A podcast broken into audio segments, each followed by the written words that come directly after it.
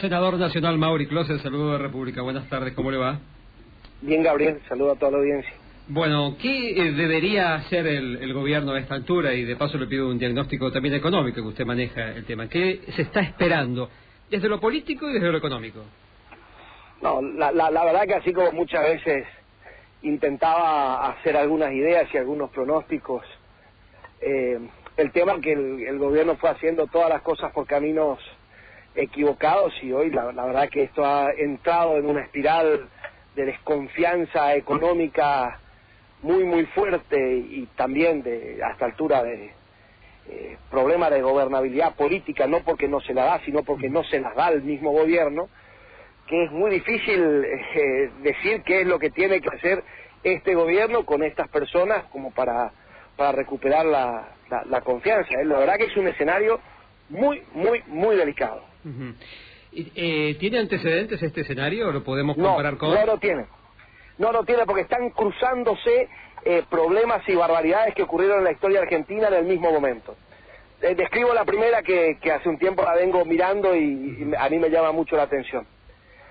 Es la primera crisis que se da en crecimiento, Gabriel. es la primera vez en la historia que tenemos un año 2017 con crecimiento, un año 2018 que arranca con un primer trimestre en crecimiento, con un gobierno lanzando la candidatura de Macri a la reelección, de Vidal, de la Reta, en, en marzo. ¿Usted recuerda la visita de, Macri a, a, Misiones en esa época? Tenía el, el actual presidente, el futuro presidente y el que iba a poner presidente en 2023.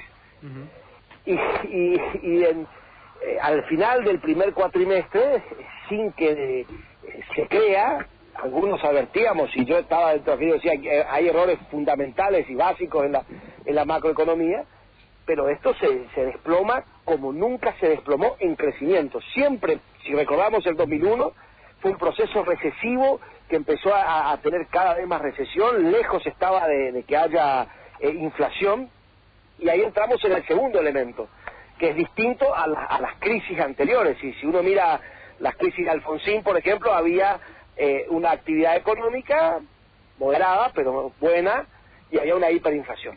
Y hoy día estamos ya prácticamente técnicamente cerca de una hiperinflación y en una recesión enorme que recién empieza. Entonces, es la primera vez que uno ve un fenómeno donde un gobierno se autoinflige un error, lo hace en una época de crecimiento, cuando estaba en uno de sus mejores momentos, y lleva la economía a un proceso de casi hiperinflación con, técnicamente digo, ¿eh?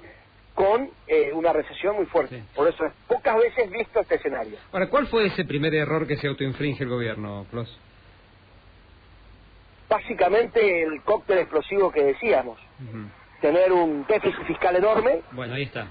Financiar ese déficit fiscal eh, enorme, enorme, enorme con eh, un endeudamiento alocado, fiscal y cuasi fiscal porque era fiscal del Estado y cuasi fiscal de, del Banco Central y un tipo de cambio atrasado, lo cual les llevó al tener el doble déficit gemelo que era el, el, fiscal y el comercial.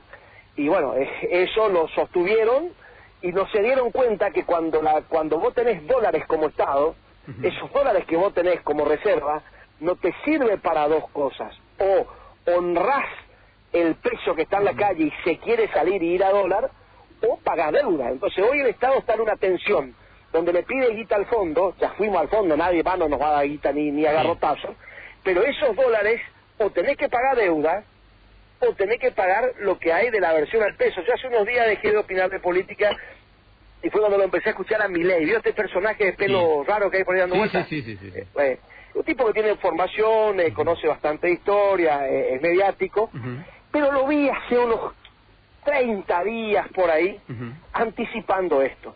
Y se paró y dijo, señores, acá puede haber una corrida. Y el tipo dijo, porque puede haber aversión al peso. Nadie quiere tener pesos. Y si nadie quiere tener pesos, todos van a ir a buscar sus dólares. Y el Estado va a tener un serio problema. Y la verdad es que cuando escuché eso, yo dije, es probable que tenga razón. No, esperé que no tenga razón. Pero hoy si uno mira el tipo que le pegó en los últimos 30, 40 días es el despeinado de Milei. Dijo, acá puede haber aversión al peso y eso termina con una mega devaluación y termina con una enorme inflación. Está bien. Y, si se quiere, en, el carril de Milei y de muchos, por ejemplo, estoy leyendo a, Guillermo Nielsen, que es un, es un moderado, si se quiere, y estuvo en la función pública. ¿Alcanzaría, como dice Nielsen o, o, pedía Milei, salir a, proclamar, textual de Nielsen, eh, una baja del gasto público de un saque? Como dice este economista? ¿Alcanzaría? Y no sé, porque ya entramos en un problema social. Esto es la Argentina. Eh, bueno, a eso voy. ¿Entiende? Eh, lo que nos está pasando ahora, pónganse en, un escenario que yo recién hablaba con unos amigos, es que todos hablamos de la inflación, del dólar a 40, pero todavía no se vieron los efectos del dólar a 40 los enormes efectos perniciosos del dólar a 40, que ya ni siquiera es competitividad para exportar, ¿no es cierto? Esto es lo mismo que si vos tenés, un, tus hijos tienen 7, 8 años y, salen a jugar como salía yo cuando era niño a la, a, la tierra colorada en la lluvia. ¿Clos? Ay, se cortó, qué lástima. En un ratito seguimos charlando con el senador Mauri Clos. A ver, senador, ¿estamos de vuelta o no? Sí, estamos de vuelta. ¿Usted hablaba de esta simbología de salir de Guría a jugar bajo la lluvia ahí? Claro, entonces el, el tipo de cambio a, a, a 40, ¿cómo está? Es como si estuviéramos viendo a los chicos jugando la lluvia, embarrados. Las consecuencias en el hogar todavía no se ven. Cuando el chico viene, que te hace temperatura a la noche porque tienes fiebre, embarra la cocina, ensucia la toalla blanca, tu mujer te reta, todo un, toda una simbología típica. Bueno, el efecto del dólar a 40 va a ser una enorme licuación del poder adquisitivo de la gente. La gente va a pasar mal, va a costarle al comerciante reponer stock, eh, va, va, va, a costar mucho, si se vienen meses durísimos, si esto sigue así, esto ya va a seguir así. Entonces todavía no vimos los efectos y el efecto va a ser un tiempo muy, muy duro, mucho más duro por ahí de lo que se vivió en el año 2001 porque la devaluación está siendo mayor. Claro. Ahora, eh, quedémonos acá con este dólar. Eh, ¿Sirve para que venga el paraguayo, para que venga el brasileño? ¿Hay algún, eh, o sea, es competitivo aunque sea para nosotros, un poquito? ¿O no? no esto ya se salió de madre. Un dólar competitivo era un dólar de, de 26, 27, eh, con una inflación de, del, del 10 en, ese tiempo. Es decir, esto, esto ya, ya se excede, ya competitivo es. Yo te voy a decir un número rápido. Un, camión, un camión que hace tres meses yo cargaba en, en, Arauco, lo que se llama Alto Paraná, y llevaba eh, un viaje a Río de Janeiro, ese, ese camión facturaba 54 mil pesos. Hoy el camión ese factura cerca de 110. ¿Entendés? Sí. Ese, eso es la, ganancia de competitividad. Ahora, en paralelo, todo el mercado interno se desploma. Hoy día, a la mañana, para que nos entendamos, si yo decía, los dólares no puedo comprar, entonces ¿qué compro? Compro neumáticos para poner uno, cubierta, cubierta para camión. A la mañana te pasan un precio y te dicen este es el plazo de pago. A la tarde te llama el vendedor de toda la vida y te dice no te puedo vender, ¿entendés?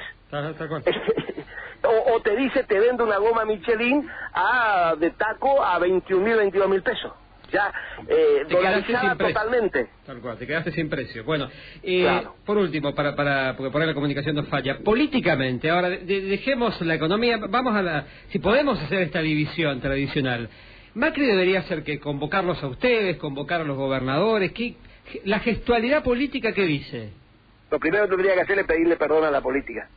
Eh, él y un grupo de gente cercana a él han destratado a la política y a los políticos de manera sistemática y lo, hicieron hasta hace cinco minutos y lo van a hacer mañana. Eh, y la política tiene muchos defectos y muchas virtudes, y muchos de los defectos que tiene justamente vienen de que no es fácil administrar un país o administrar una provincia, no es fácil administrar la cosa pública. Si la política tiene casi congénitamente cosas delicadas y cosas complejas. Entonces lo primero que tiene que hacer el, presidente es, pedirle perdón a la política y, recuperar el rol de la política. Hasta ayer lo escuchabas que había algunos que decían el presidente y un grupo cercano, no voy a poner nombre y apellido, dice que no hay que hablar con los gobernadores, que no hay que hablar con el PJ, que no hay que hablar con nadie, y en todo caso prorrogamos y gobernamos con el presupuesto del año 2018. Entonces, eh, mientras que el, que el presidente y su grupo de gente entiendan de que la política es bastante más compleja que manejar una red social, no, no, no hay ninguna posibilidad de que la política le resuelva los problemas, porque él no cree en la política.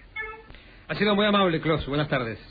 Gracias, hasta luego. Mauri Kloss, senador nacional, bueno, haciendo este repaso de lo que para él es algo, y, y esto es lo interesante, ¿no? No hay ningún antecedente. Así que reglas, soluciones, recetas, no hay ninguna, nunca nos pasó esto. Nunca le ocurrió esto a la economía argentina, lo que sí hace Klaus esta advertencia de gestualidad política que se le está pidiendo al presidente ya desde varios sectores.